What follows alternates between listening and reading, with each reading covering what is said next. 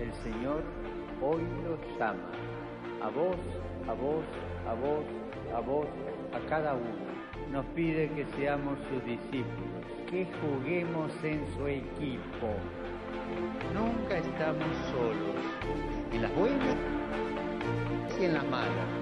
Sé que ustedes apuntan a lo alto. No les tengas miedo. Ustedes son los que tienen el futuro. Quiero que se salga afuera. Cuiden los extremos. Que acá adentro va a haber lío, va a haber. Que acá en el río va a haber lío, va a haber. Espero lío. Sean protagonistas. Jueguen para adelante. Pateen adelante. O Papa está con vosotros. Le doy la bienvenida, lo presento, lo saludo a un amigo de la casa, a Lisandro Carabino, el padre, Lisandro Carabino, quien es sacerdote de Fasta, quien ya estuvo en varias oportunidades en Frasati, y un nuevo año nos acompaña ahora a través de, de una videollamada, pero bueno, fiel a, a Frasati, uno de los oyentes que siempre tenemos. ¿Cómo estás, Lisa? Buenas noches. Hola Chicho, buenas noches. Hola a todo el equipo, hola a todos los que están escuchando la radio. Espero que estén bien. Vos sabés que nosotros empezamos el programa haciendo mención a esta problemática que tenemos, ¿no? A esta problemática que es mundial, que, que es de público conocimiento y que no solamente le, afecta a una sociedad, a un país, sino también que a nosotros como católicos nos impide, entre otras cosas, poder asistir a, a los ritos tradicionales del, catolicismo, ¿no? Como la misa, como poder rezar un Via Crucis en este tiempo eh, de, la Pascua, de, de la Cuaresma.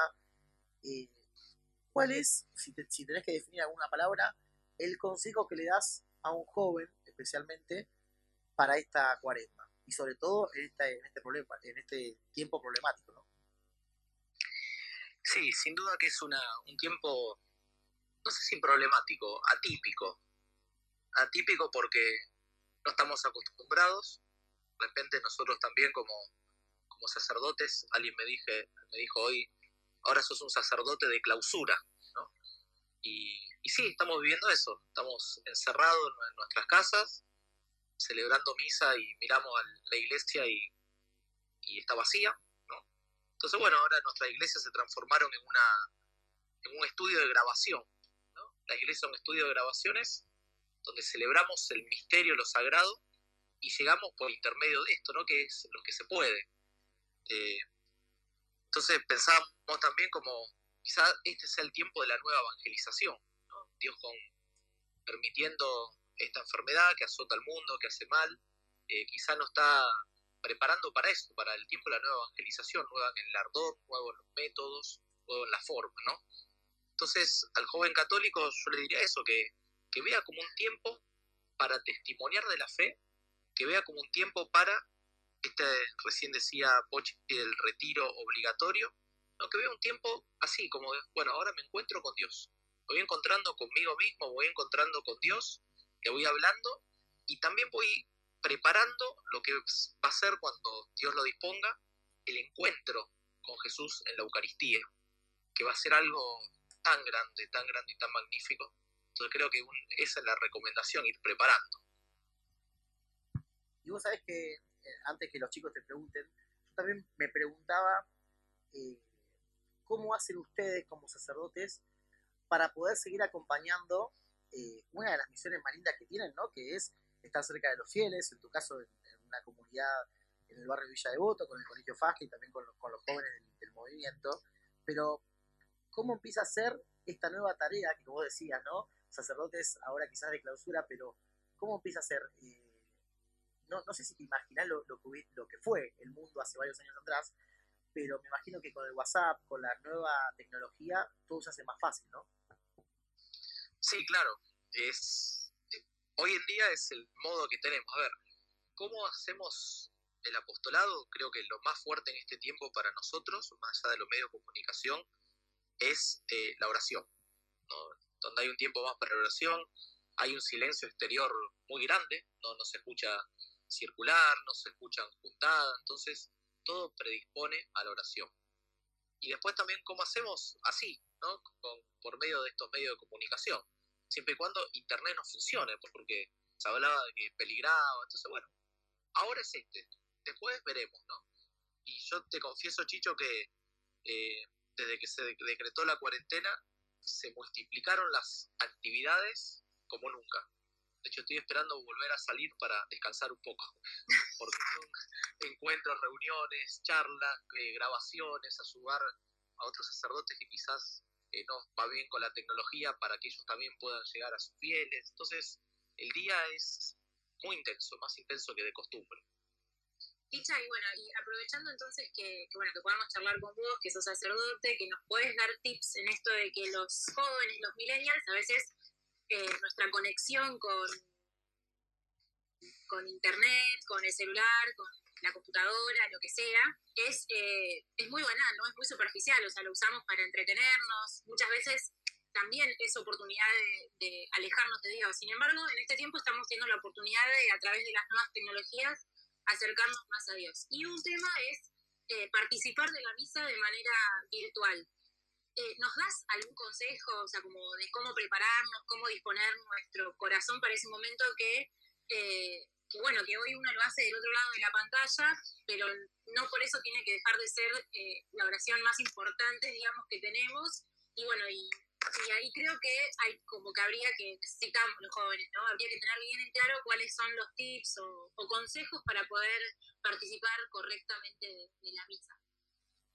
Dale, antes que eso, vos hiciste un comentario de por ahí lo banal que se usan los medios de comunicaciones, eh, las redes, pero creo que el joven católico en este momento se está encontrando con la fuerza que tiene y el modo de estar comunicados realmente, ¿no? Entonces, todo el bien que se puede hacer a través de las redes, como ejemplo esta misma radio, ¿no? Son oportunidades que, se están aprovechando y, de repente las redes están llenas de, de actividades de apostolado, de propuestas de misa, de adoraciones, rosario, lección divino, un montón de, cosas. ¿no? ¿Y cómo participar de la misa? Obviamente que nunca nada va a, va, va a ser igual que la presencia física, donde uno puede acercarse también a Jesús en la Eucaristía de modo físico, en su presencia real.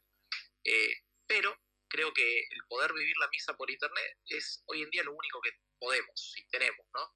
Entonces es un momento para poder entrar en el misterio. Entonces, algunas recomendaciones, sí que estos días estuve pensando, es, es eso, ¿no? Decir, bueno, voy a participar de la misa. ¿Y cómo participo? Como a cualquier misa.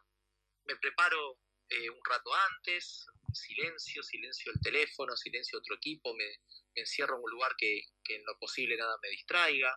También puedo poner al lado de la computadora, mejor que en un teléfono, para poder ver un poco más grande, o al televisor, poder poner una cruz, una vela, un mantel, una imagen de la Virgen, ¿no? que me va metiendo en el misterio, ¿no?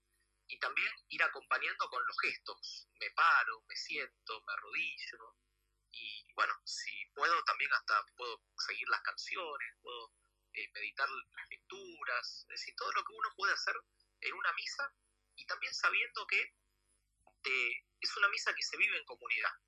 A mí me impresionó porque el sábado celebramos la misa con toda la obra de Fasta y esa misa se conectaron 661 personas, tuvo el pico de, de a la vez, ¿no? y después mandaban fotos y había familias enteras, cinco, seis hijos, o las comunidades, todas las Caterinas, que son como 11. Entonces, detrás de esos 661, la cantidad de gente, la cantidad de gente que no están en el día a día y estaban, ¿no? Y eso ayuda también a vivir la, Eucaristía en, comunidad, pensar eso, que somos muchos de muchas partes y no nos frena nada, nada nos frena, ni siquiera el estar encerrado para poder vivir la fe una de las familias dijo algo muy bonito que dice, los templos podrán estar vacíos, pero la iglesia está llena. Y eso es lo que tenemos que, vivir también. Lisa, y la última para no robarte más tiempo, eh, una, duda que quizás surgía por parte de, varios jóvenes, el tema de la confesión. ¿Hay algo que la iglesia recomienda en este tiempo? Porque claramente no nos podemos acercar a, una iglesia a confesarnos, ni tampoco existe ni, ni es válido, ¿no? El, que creo que es así, el sacramento de la reconciliación a través de una videollamada o algo de ese estilo, pero ¿hay algo que se recomiende desde la iglesia para, el tema de la reconciliación?